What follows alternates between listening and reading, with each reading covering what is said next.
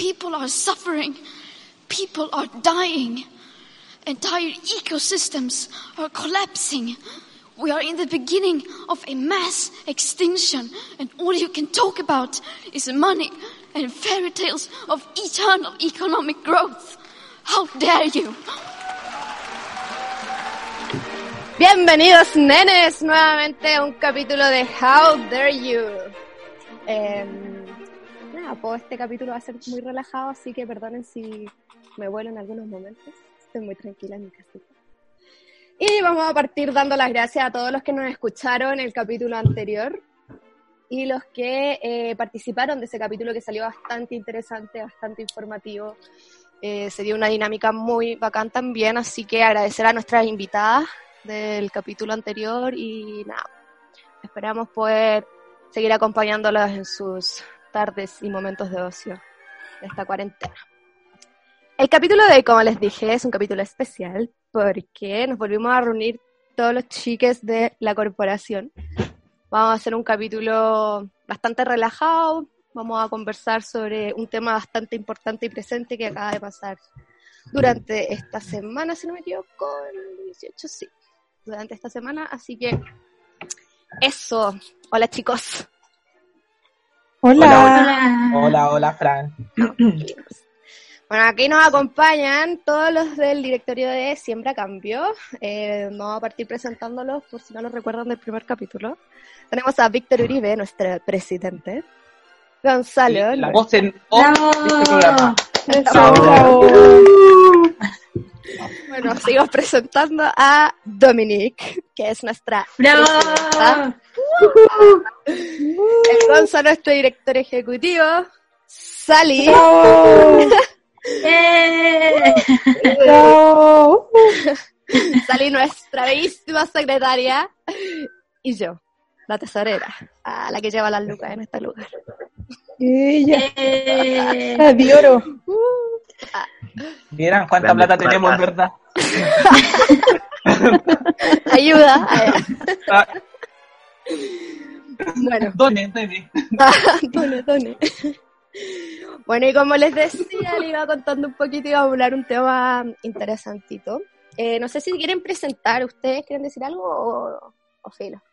¿Les gustaría Vamos a los temas importantes. ¿sí? O sea, Sí. me gustaría solo hacer una- un, un preámbulo que el tema de hoy eh, no es que se nos hayan acabado nosotros nuestros recursos, o sea, nuestros recursos de invitados, ni nuestros temas, sino que vamos a hablar tesoros que guarda la tesorera.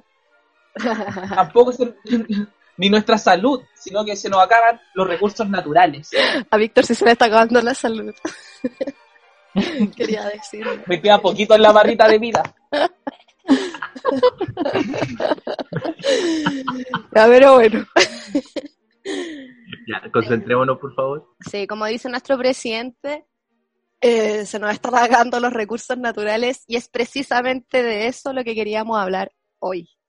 Comentarlo, criticarlo, eh, apoyarlo, ah, etcétera, buscar soluciones, lo que sea. Así que, bueno, no sé si todos habrán escuchado, visto alguna noticia, algún comentario. No sé si salió en la tele. ¿Alguien sabe si salió en la tele No lo vi. ¿Sabes que no lo vi en estos días en la, en la televisión abierta, por lo menos? Bueno, de lo que Están demasiado ocupados. Demasiado eh, co- covida. Sí, demasiado, demasiado ocupado ahí cubriendo a Osandón y pues cómo se paseó por todos los matinales y tienen a todo ahora el mundo en cuarentena. Dicen que ¿Cacharon la que- Montserrat Álvarez también tiene, sí. Hoy Oh, día en sí, Bienvenidos, en el estudio solamente estaba Lavín, logró echarlos a todos. No, Solamente él. se apoderó del programa. Ya. Voy a llamar a Katy Barriga para revivir Mecano. en horario matinal. Todo llama el doblado, ¿vieron el doblado que hicieron? No, De ¿cuál? Lo Increíble. No.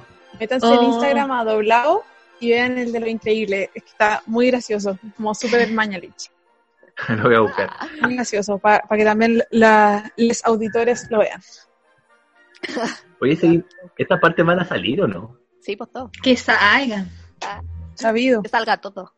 Ya, y bueno, entonces no nos defonquemos más, estamos muy dispersos todos juntos, pero volvamos al tema. Lo Sí, que le queríamos mucho. decir era eso, que durante el- esta semana, el 18 de mayo parece exacto, salió una noticia de que Chile había gastado todos los recursos equivalentes al año, o sea, en el fondo que podía usar durante el 2020 y ya los agotó ahora en el mes quinto del año. Pero quiero acotar un poquito de que parece que esto no, no es primera vez que pasa, ¿o sí? O sea, técnicamente viene pasando hace mucho tiempo. Lo que pasa es que, para, para que la gente lo entienda, eh, cada país al año tiene una cantidad de recursos establecidos que puede eh, gastar sin, eh, sin deteriorar el medio ambiente. Se supone que los recursos que Chile tenía que ocupar de aquí a diciembre los ocupó hasta mayo. Entonces, de- desde el 19 de mayo en adelante estamos gastando los recursos del 2021 ya. Claro. Como para que la gente vaya entendiendo a qué nos referimos con el sobregiro ecológico. Exacto. No es que se nos acabaron los recursos y no tengamos ningún recurso y chao, pero se ven consecuencias a futuro como lo que pasó este año, por ejemplo, y el año pasado de las sequías. Eso, Claro, chiquillos, entonces- son secuencias, consecuencias, perdón, de lo que pasa cuando sobreexplotamos nuestros territorios y usamos más de lo que deberíamos usar y los políticos y empresarios y todos dicen, ah, pero si todavía hay.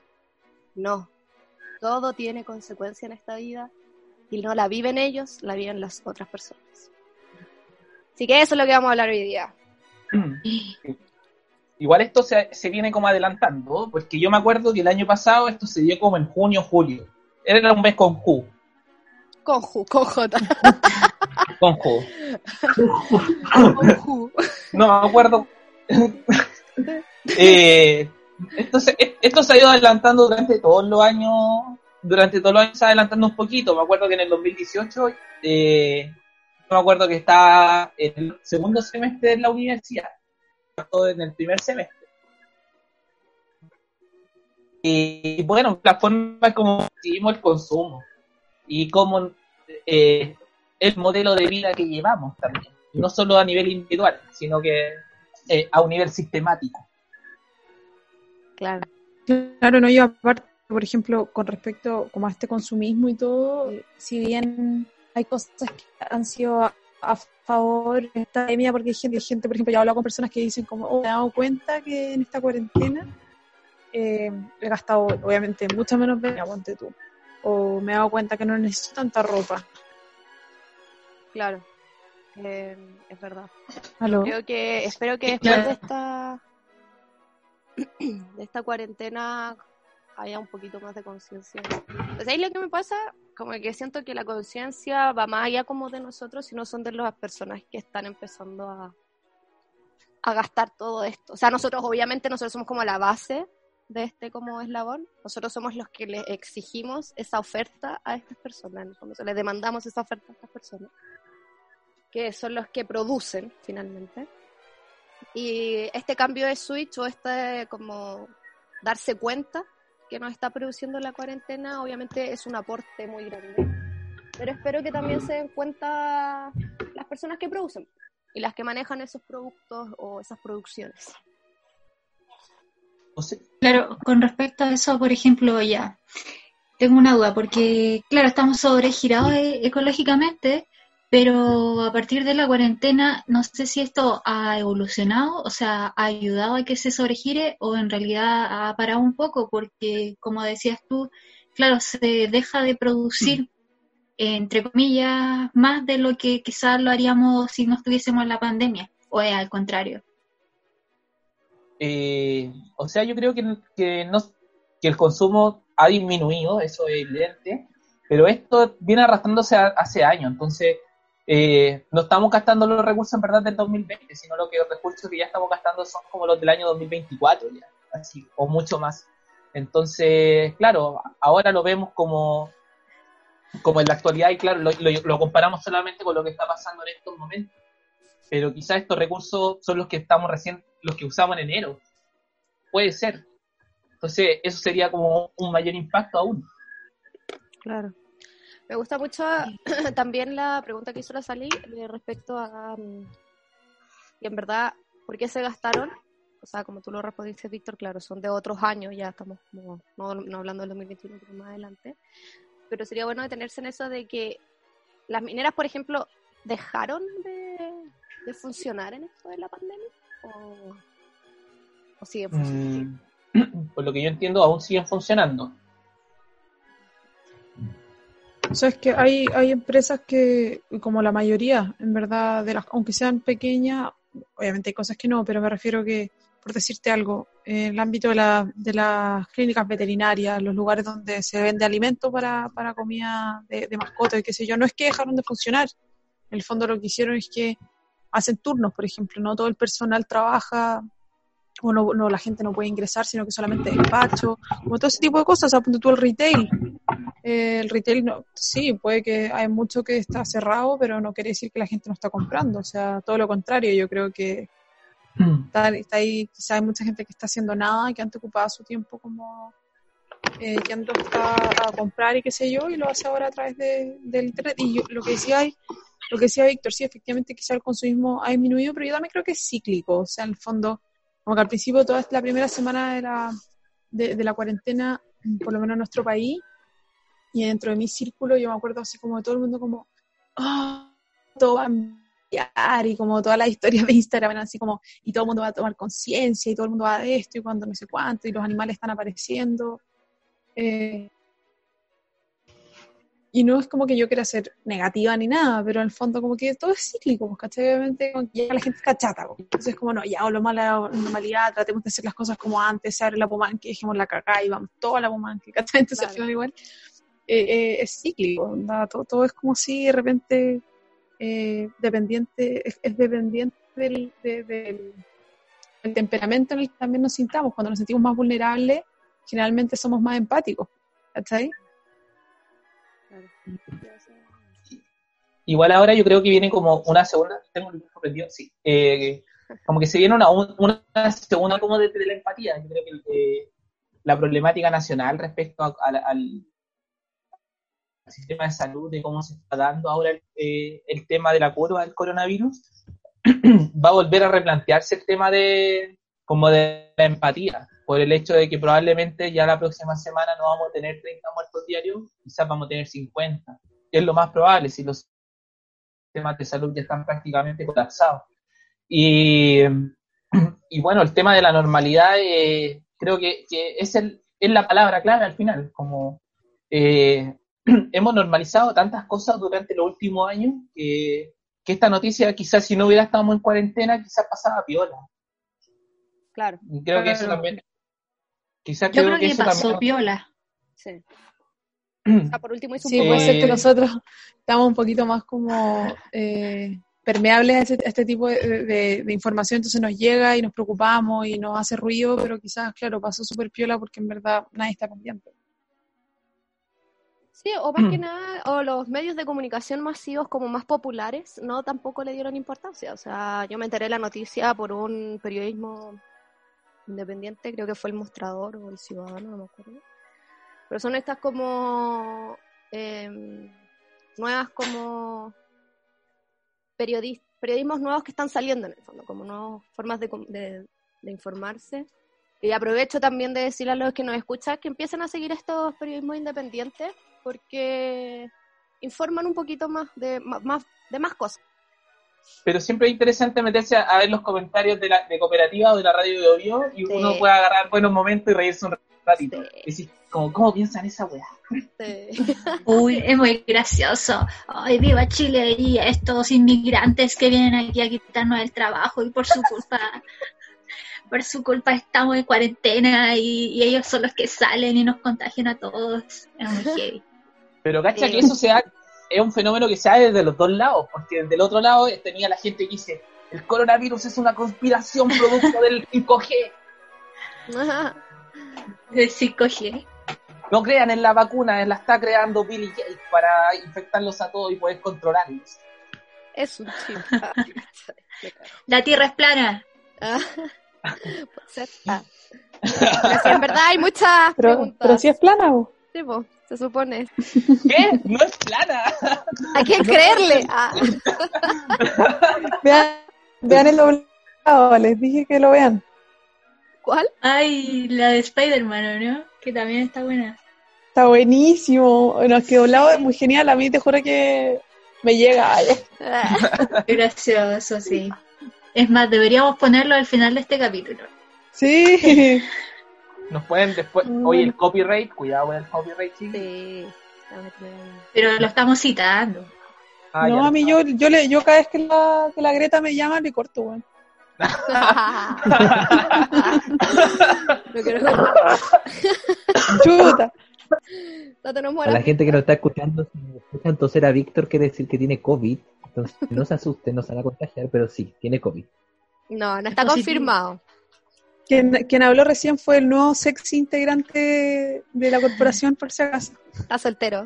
Ah. El gerente, el ex gerente. El, el gerente.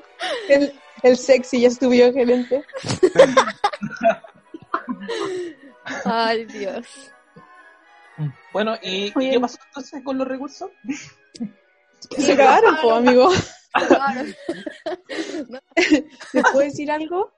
Que el otro día eh, empecé a pensar que, porque ya, filo, eh, el año pasado hubo muchos problemas donde yo trabajo con la- el alimento para los animales, ¿ya?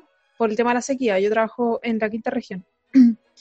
Y eh, el otro día estaba acá y ahora estoy en la sexta región, ¿ya? Ah, y eh, estaba caminando por un lugar donde no había nadie, ¿ya? Estaba viendo una persona que estaba sacando como muchas hojitas de un, o sea, una especie como de mini camión, ya como una especie así como de tractor con una cosa para atrás.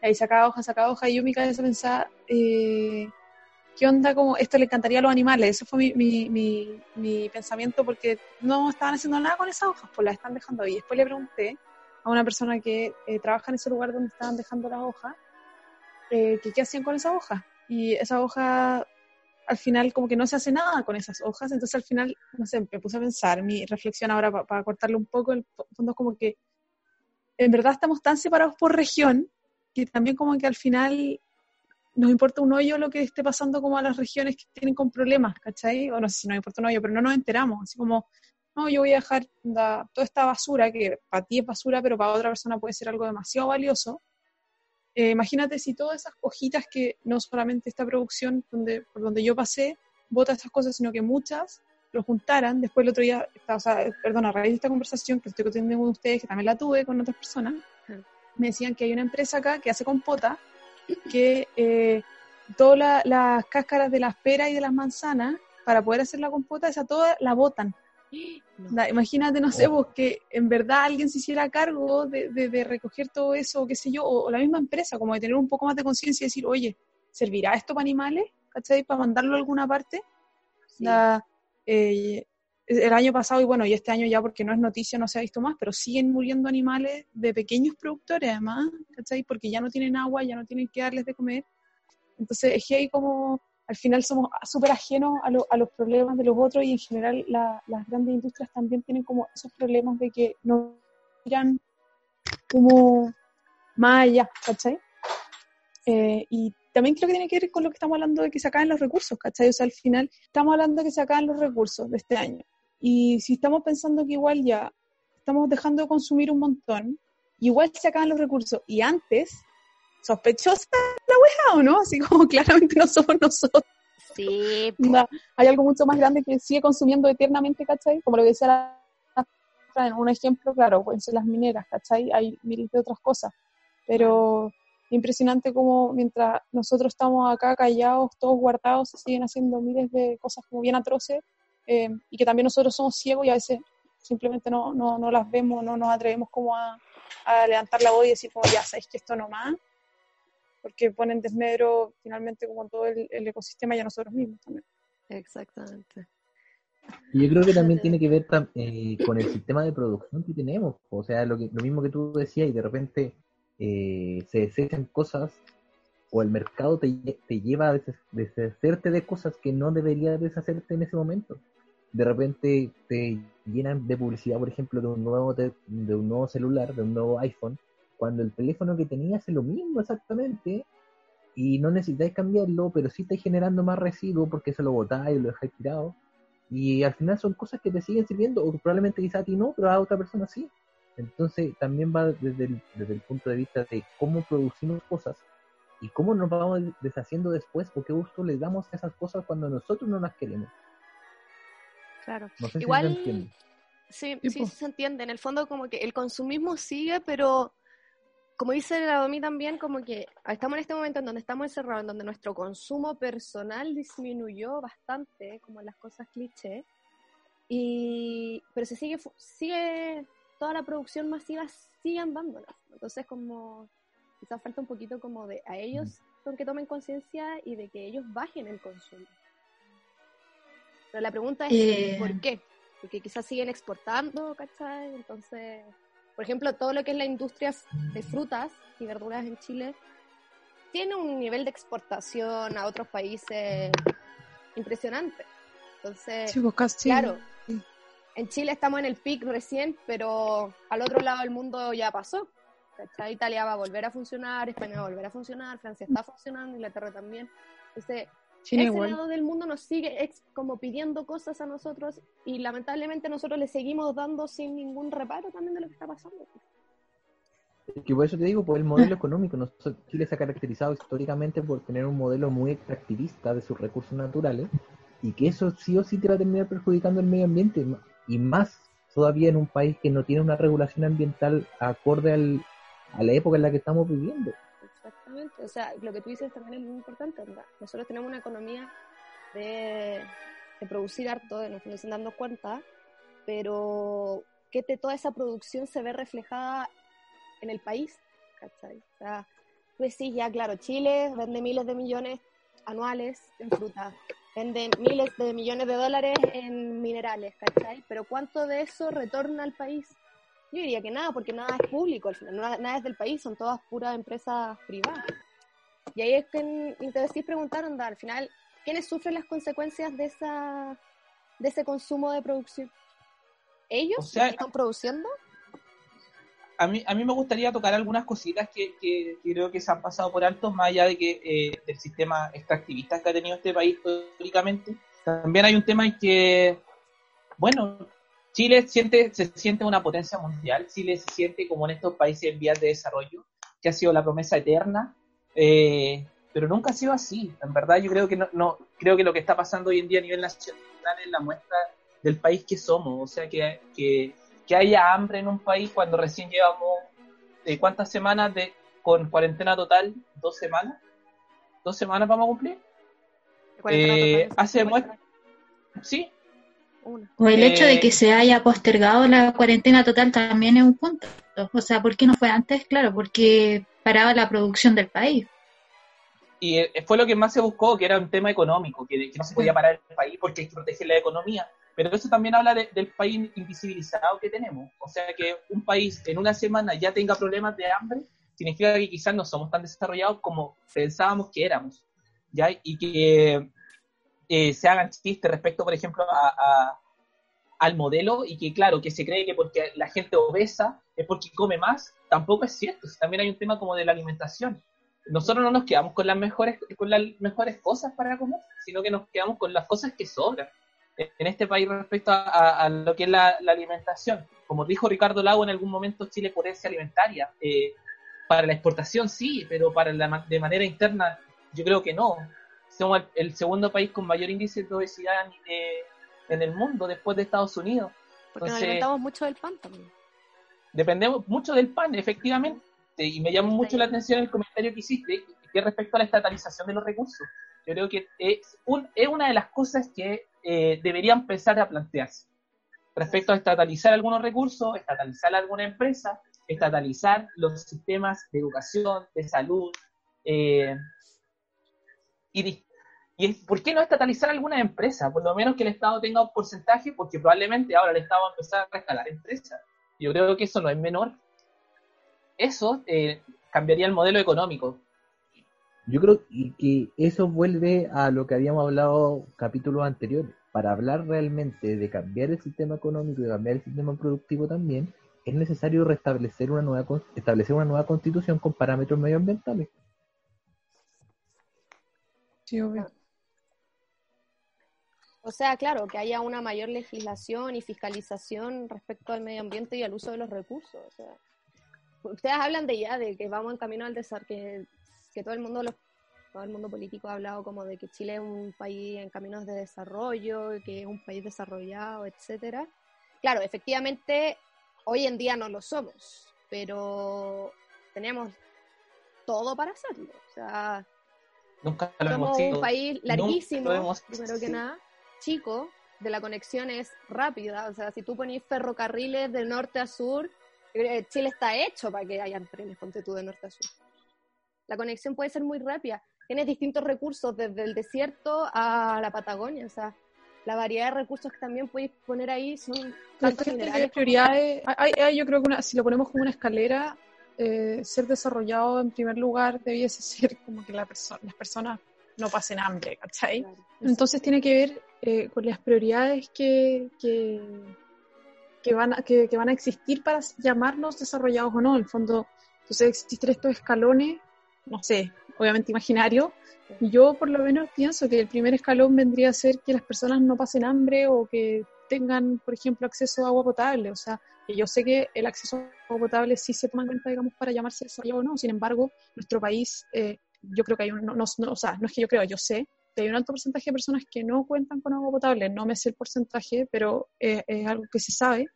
Eh, obviamente, pero, pero ¿por qué nos llamamos desarrollados? Porque al final siempre estamos como en esta comparación. Claro, obviamente si nos comparamos con Haití, nosotros tenemos mucha mayor, como mayor población con acceso a agua potable. Sin embargo, ¿por qué? Por una comparación con un país que eh, claramente tiene como un gran problema de desarrollo, nosotros sí somos como eh, desarrollados y ellos son subdesarrollados. O sea, no sé, no sé si me explico, pero creo que no está bien eso. En el fondo, al final, claro, por tener una gran cantidad de industrias simplemente y que podría ser el, el escalón número, no sé, 5 recién, pero como tenemos esa parte un poco más saldada, entonces somos desarrollados. Y eso no debiese ser así, por lo menos en mi opinión.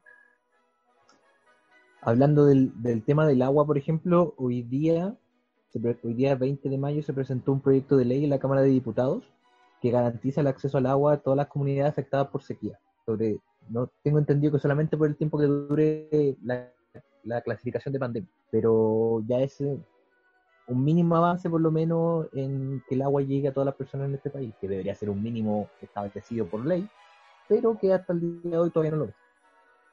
Exactamente. Bacán ese dato, Donza. es el gran problema cuando eh, los recursos naturales pertenecen a privados y no son estatales. Eh, Exacto. no, no, no hay una, una retroalimentación, no, no, no llegan a todos. No Y se ve reflejado. mi- eh, bueno, esta semana me tocó, me tocó estudiar un poco lo que es el, eh, el diagrama de Pareto, no sé si lo han escuchado, que explica un poco que el 20% de las problemáticas eh, están en- concentradas en un sector y el otro 80% tiene migajas. ¿ya? Y que con ese, con su- a- a- atacando este 20% nosotros podemos superar el 80% de los problemas. Yo creo que este país históricamente se ha definido así y la imagen que hemos mostrado en toda la vida como, como Chile ha sido esa. Y no, claro, nos gusta compararnos, por ejemplo, con Argentina, con Perú, con Bolivia, como bien decía la Domi, con países que, que de pronto tienen otro tipo de, de modelos, pero también tienen otro tipo de beneficios. Por ejemplo, Uruguay se habla de un país que superó la pandemia sin hacer cuarentena. Es bastante interesante revisar ese caso. Claro. Y no lo nombran. Oye, tengo una acotación y también al mismo tiempo como una pregunta, eh, pero eh, y obviamente yo no estoy de acuerdo en que el agua sea privatizada, como quiero dejar eso en claro como respecto a lo que voy a acotar ahora, pero ¿por qué si es estatal el agua, o sea, si fuese estatal el agua, estaríamos garantizando que todo el mundo la tuviera? Yo creo que hay dos, dos cosas distintas, ojo. Porque el Estado se tiene que hacer cargo de aquello. O sea, Pero tú Estado- también ahí estás como eh, poniendo una gran responsabilidad, ¿cachai? En, en eso. Al final tiene que ver con, una, con un sistema estratégico, político, de poder realmente como eh, tener eh, como prioridad. Sí, ese es el problema. El problema es que no está como prioridad. Obviamente también es que es, privada, obviamente, ¿cachai? Por eso de nuevo vuelvo a decir, yo no estoy de acuerdo con que sea así, ¿cachai? Pero hay que eh, entender también que, o sea, la, si tuviéramos un sistema político como obviamente nosotros pensamos que debiese ser y donde la Constitución, eh, en el fondo, no- nos brindara ese apoyo de decir, ok, el agua, el caso del agua, por ejemplo, que sea estatal, eh, también tiene que ir con todo un proyecto detrás, no es como que porque sea así eh, va a ser todo color de rosa ideal, o sea, eh, el fondo, mm, a lo que voy es que el fondo ser desarrollado en ese sentido no es tan fácil. No es tan fácil, como que hay que pasar demasiadas etapas y, ahí sí estoy de acuerdo contigo lo que tú decís, Víctor, que no- nosotros nunca hemos sido desarrollados. ¿Cachai? Nunca lo hemos sido. ¿Cómo va a ser? ¿cachai? ¿Cómo va a ser si hay gente que a una semana de pandemia está pasando hambre? Claro. Eso es una locura. Eh, yo tengo Ah. algo que decir. Dale, sale. Dilo, dilo, dilo. Lo que pasa es que desde la teoría, el Estado, eh, el contrato social, es que nosotros dejemos nuestras libertades a, a favor del Estado para que él nos dice eh, derechos sociales básicos. Eso eh, correspondería al agua, a la educación, a la salud, derechos sociales básicos. Entonces, claro, desde la, desde la teoría, como dice la Domi, claro, se ve muy perfecto y también, claro, tiene que venir con un proyecto detrás, pero el hecho de que sea público debería, debería o casi obligatoriamente ser como eh, estar disponible para toda la población chilena, encuentro yo. Claro, es re fácil como verlo desde un ámbito tan como lejano, porque claro, es, como, es una teoría eh, universal. Entonces, claro, uno dice, claro, eh, yo dejé mi derecho a mi libertad de, no sé, pues de que el Estado tenga derecho sobre mi propiedad, de pagar impuestos, pero él me tiene que garantizar, claro, mis derechos básicos para poder vivir. Pero no, no se cumple. No se cumple si no somos un país, eh, un país primermundista. Y en ese sentido, claro, es un proyecto que abarca mucho, que es cíclico y que mm, no debiese existir, o sea, no debiese existir la desigualdad. No, no debiese estar pidiendo eh, salud. Y en ese sentido em, lo que trato de decir es que eh, deberíamos es, eh, ten- deberíamos poder tener derecho a esos recursos, pero Chile eh, no los tiene. Y aún así cree que somos desarrollados a pesar de la desigualdad existente dentro del país.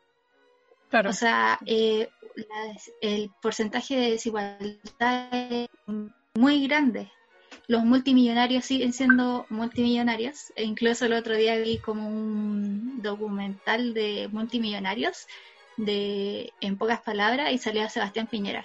Y salía la, la acumulación de dólares de multimillonarios y que además, a pesar de todo el dinero que ganaban, como que eh, trataban de evadir impuestos. Entonces, como que un mundo muy desigual en la forma de repartirse. Qué fuerte.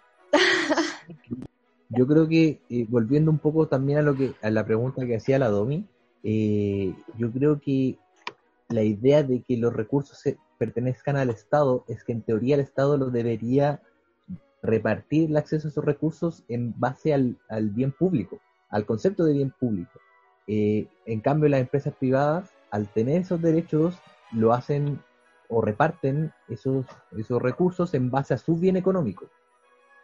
Esa es es Sí, la principal diferencia. Na- Nadie garantiza que, que probablemente el Estado también pueda tener fallas, y eso lo sabemos, que también pueda tener fallas en el acceso que pueda, pueda dar al- a este recurso en particular que es el agua. Pero por último va a haber una disposición a repartirlo entre los ciudadanos. Claro. O sea, Porque puede en el fondo no se pueden apropiar. De hecho. Exacto. es interesante lo que dice Gonzalo, porque el consumo eh, respecto a las personas respecto al agua es acerca del 3%, según los últimos datos. En cambio, el de la empresa es de un 97%. Sin embargo, cuando se hizo la campaña del agua, ¿a quién llamaron a, a disminuir el consumo de agua y a ser responsables con las duchas? A los Hola. chilenos, A la people. Fue a la gente. al pueblo chileno. Entonces también hay un, un tema de cómo está conformado el Estado. Yo creo que Gonzalo igual podría explicar, o sea, ya lo explicó ya en el, en el capítulo del, de la Constitución, pero Chile es un Estado subsidiario, entonces Chile no tiene una... No, pero deber. hazlo trabajar, que explique. Que trabaje, que explique. Que explique, hijo. El Estado chileno no tiene un deber con el público, solamente tiene que asegurarse que existan los La- servicios. Entonces ahí está este, esta, estos servicios privados que vienen a, a- a suplir lo que debería suplir el Estado. Y es por eso que tenemos tantas fallas en salud, en educación. eh, ahora con el tema del alimento, vamos a tener, yo creo que vamos a tener una crisis súper importante de aquí hasta agosto, quizás hasta un poquito más allá. 2021. Así que, O sea Gonza, que- explícanos un poquito qué, qué es esto de que el Estado sea subsidiario. Esto es el neoliberalismo, ¿no? Dentro, dentro de lo que de lo que me preguntaba Víctor también está la idea de que en la constitución política de Chile la idea principal que se, que se originó era la libertad. La libertad económica, la libertad individual más que la más que el bien común en ese caso. Entonces, ¿qué, eh, ¿qué quiere decir esto? Que el Estado propiamente no interfiere en asuntos que no sean estrictamente necesarios. El Estado, el, el Estado no puede intervenir en ninguna materia donde haya un privado dispuesto a intervenir. Esto se ve, por ejemplo, en el, tema del agua, que estábamos hablando. Mientras haya un privado dispuesto a intervenir en comprar, un, comprar el agua, comprar la distribución del agua, comprar el acceso al agua, el Estado sale de ese rol. Porque, repito, para que se entienda bien, el privado tiene todas las libertades eh, o sea, perdón, el Estado entra solamente donde el privado no va a entrar, garantizando, por ejemplo, no sé, seguridad en algunos casos o salud cuando el, el privado no puede llegar a ciertos sectores. Pero la libertad siempre va a ser, y la preponderancia siempre la va a tener el individuo sobre el Estado en, en un sistema neoliberal. No sé si se entendió. Buena Gonza. Sí. No, muy, muy, muy clara tu explicación. Me gustó. Sí, yo creo que, mm, bueno, ahí está la falla también de- del sistema y cómo colapsó este último tiempo en todo sentido. Así que, bueno, con el tema de los recursos es bastante complicado, eh, sobre todo en Chile, que es un país que tiene bastantes recursos. Mm. Pero, y creo que, como dice el Gonzalo desde un principio, ahora que se viene todo el tema del cambio de constitución y o sea, como esta votación de que se quiere hacer el cambio constitucional, debería tomarse en cuenta todo esto de los reflejos que se ven al final de las ganancias de estos recursos, no sé. No sé si habrá alguna forma de hacerlo, si es que no lo quieren como quitar de cuajos de las manos de las otras personas, como por último hacerlo un poquito más compatible, no sé si aumentar los porcentajes nacionales. no sé. La expropiación es la única solución. Lo dije. Por un, ejemplo claro de eso puede ser la época de Allende con la, la diferencia entre nacionalización y chilenización del cobre que se hizo en dos etapas. Eh, una, una fórmula puede ser el tener el 51% de eh, la propiedad de los recursos por parte del Estado, que puede ser una fórmula mucho más viable que pasar a tener, que era la otra fórmula, tener el 100% y el monopolio exclusivo de ese recurso natural. Entonces, por ejemplo, hay que revisar bien ese caso. La constitución política obviamente era otra, eran otras voluntades políticas también, pero ahí hay un ejemplo de eh, cómo se puede ir abordando, pero se puede ir abordando este tema, pero siempre desde una mirada de un cambio constitucional. La actual constitución limita mucho las facultades del Estado para intervenir en lo que se pueda o no se pueda hacer. Entonces, cualquier debate, y volviendo a lo que siempre he dicho, cualquier debate que se quiera hacer sobre cambio climático, o sea, como el rol del Estado en materia medioambiental, tiene que ser sí o sí a través de una nueva constitución. O sea, al final la constitución es la que marca los bordes y la estructura de todo país. La- claro, la constitución eh, marca las facultades que tiene cada uno de los poderes del Estado, entre otras muchas cosas. Es el marco legal donde se mueve cada, cada ser, cada individuo o cada institución dentro de este Estado. Exactamente. Solo hay algo que, le- que la constitución no puede cambiar, Ay, Sí. Luis, ¿Cosa? que eh, el tema de la, de la de cómo consumimos y cómo percibimos el mundo. Creo que también eso es, es un tema a considerar respecto al consumo de los recursos. Si bien existe esta creación de la necesidad constante, como bien explicaba Gonzalo hace un momento respecto al tema de- del último iPhone, por ejemplo, donde se inventan necesidades para que la gente consuma, eh, hoy en día dentro de la pandemia hemos visto que, que aún así siguen apareciendo este tipo de, de, de, de necesidades, que aparezcan estas necesidades nuevas, por ejemplo, no sé si han visto noticias que salen como los emprendimientos en, en cuarentena, aumentó el número de compras de pijama, por ejemplo, de pantuflas, eh, crean necesidades donde no las hay. Y eso no lo va a cambiar una nueva constitución, sino que eso lo va a cambiar una nueva conciencia. Yo creo que después de la pandemia, como pasó en la Revolución Francesa, eh, como pasó después de la gripe española, generó cambio en, en las poblaciones, de alguna u otra forma. Sí, pero es que estáis comparando igual, según yo, como pandemias o gripe de años. Y acá llevamos cinco meses, seis meses, y ya hay vueltas como al tema del comercial, comercial por ejemplo, el, el consumismo, en donde en países en donde ya se levantó la cuarentena, no hubo un cambio mayor, o sea, el sistema siguió funcionando en base a eso. O sea, Entonces, igual, quizás no hay como un tiempo largo que la pandemia nos dé para hacer un cambio tan profundo de cultural. o sea, igual en sí. en Italia eh, aumentaron el, el uso de la bicicleta, hubo una disminución, porque la gente no quiere volver a- a- al transporte público producto de la- de los- del miedo al contagio. Eh, tampoco vamos a vivir un periodo de normalidad completamente, porque hasta que no haya vacuna probablemente vamos a vivir en un periodo que se llama el martillo y el ballet, que va a ser como temporada muy dura donde vamos a hacer cuarentena obligatoria y temporada muy blanda donde vamos a poder tener estas libertades de volver a salir. Entonces, cuando pasó la, peste negra en, la Edad Media, también se ocurrían estos fenómenos, que no eran que estaban constantemente viviendo con, con la bacteria, sino que vivían por periodos. Y durante los periodos que eran libres, la gente salía, se volvía loca, de hecho, eh, la- la- la- las orgías aumentaron en esos tiempos, en esa época. Entonces, porque la gente quería celebrar, ¿cachai? Quería celebrar que había logrado vivir. Eso es lo que está anhelando Víctor. ¡Eh! Chico COVID. Usted sabe. Si sobrevivo, ustedes ya saben que ¿Dónde voy a estar? dónde voy a estar. ¡Ay, qué gracioso! Con una ETS. solo COVID. Con una bella Oye, pero- quería sacar este tema solamente porque quería decir eso. Quería implantar la idea de, de las orgías. Pero No, pero tienes parte- razón. Dale, Gonzalo. Perdón, Fran. Gonza ahora puede ser del equipo de Víctor, eso sí. no, gracias. Eh, volviendo a la parte seria que decía Víctor antes de esa intervención, yo creo que la conciencia que se puede tomar también eh, es también un tema de clase que no hay que dejar pasar. O sea, ¿cómo le dices a una familia eh, que tiene que, por ejemplo, no sé, disminuir el consumo de carne, es una idea que, que, que puede dar vuelta en la cabeza de mucha gente? Cuando lo único que tiene para comer es eso, o no entiende, no entiende porque nadie la, la ha educado, nadie la ha enseñado, no ha tenido acceso a otra cosa, que, por ejemplo, comer más vegetales es mejor para tu sistema que comerte un pedazo de carne.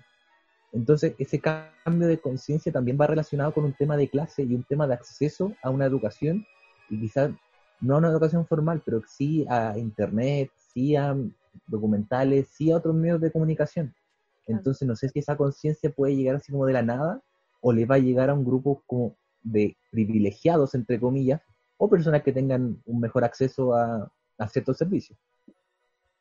Yo tengo algo que decir con eso. Ah, lo que pasa es que hay una teoría sociológica que se llama eh, la distinción, que es de un francés que se llama Pierre Bourdieu.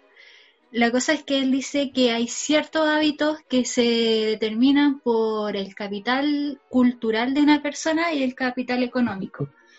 Una de esas es que, eh, claro, está eh, adaptado como a un sistema de estratificación y dice que las personas que tienen mayor capital cultural y económico tienen ciertos hábitos como por ejemplo eh, ir a eh, hacer golf, o sea, jugar golf, eh, jugar polo, comer sushi.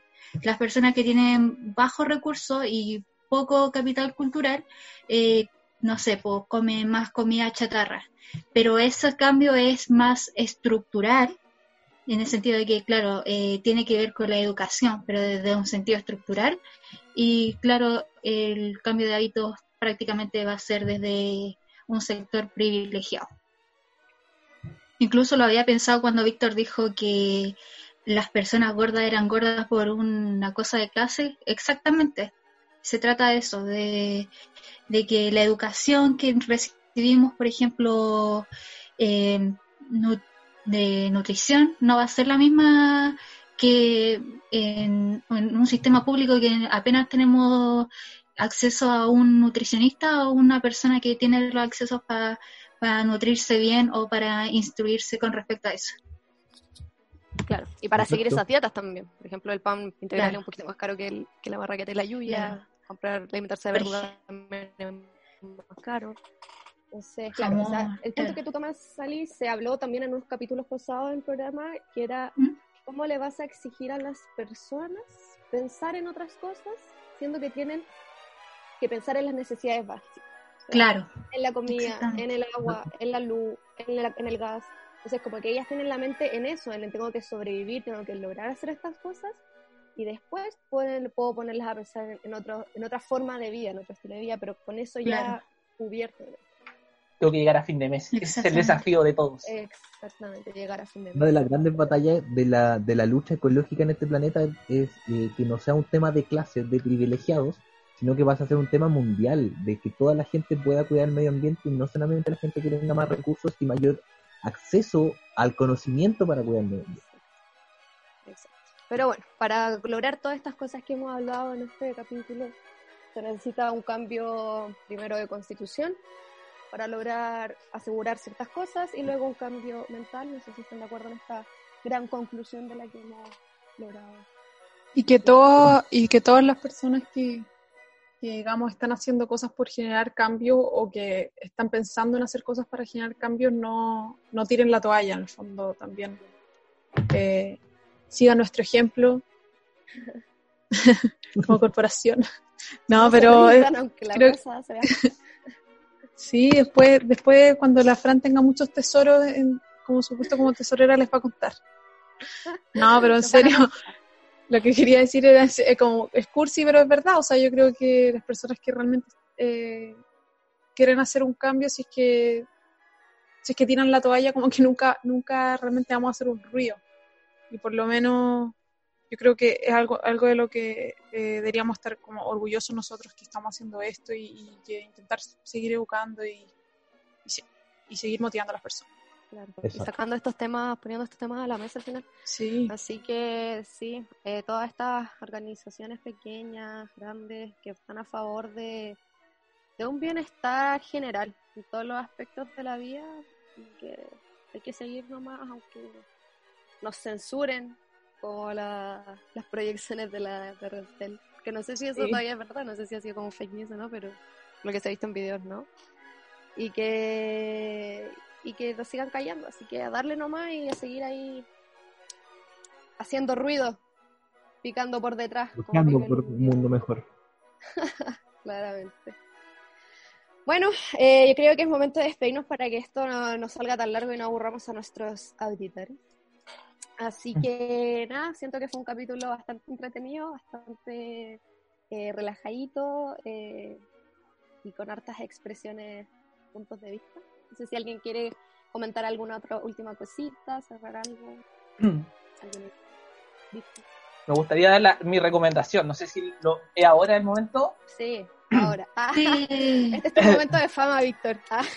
Podríais dejarlo como, como en- entre recomendación y quizás algunas cosas que queráis que, que nos comenten también auditores en nuestro Instagram y todo. Eh,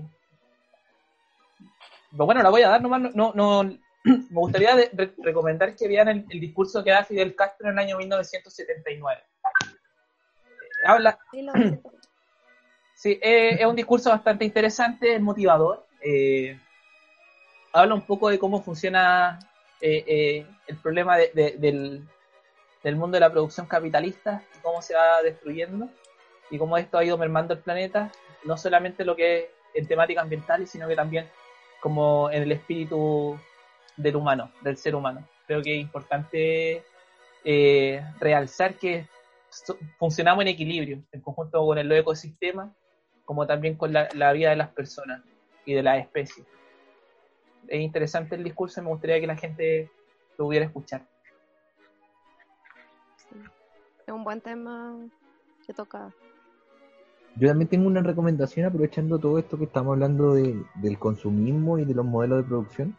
Un libro bastante antiguo, yo creo que muchos ya lo leyeron, pero para la gente que no, se llama El consumismo me consume. Tomás Murián, muy buen libro que habla sobre, eh, obviamente, el consumo y la implantación del consumo como un deseo personal. Entonces, eh, ahí para que lo revisen y aprovechen de, de leerlo, muy bueno, muy entretenido y cortito. Perfecto. ¿Alguna otra recomendación, chiquillas?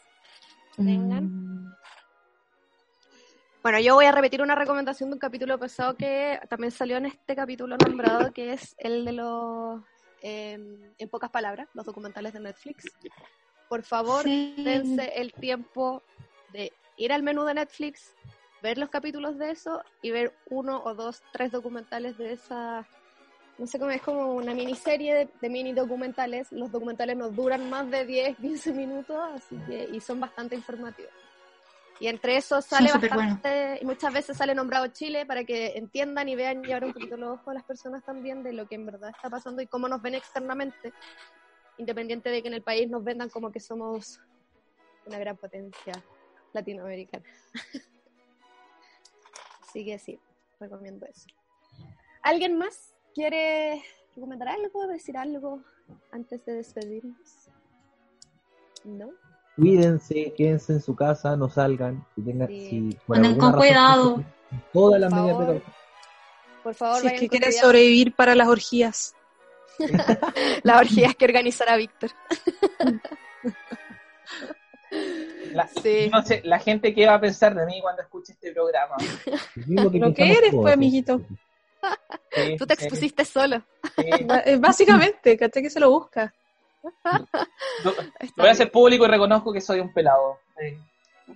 Chuta, qué fuerte. Oh. Uno que queda grabado esto. Esta parte va a salir. Esta parte se edita, ¿o no? Todo. Ah, no, yo no. O sea no que como, editar. si- como tienen COVID, ahora quieres simplemente ya ser sincero.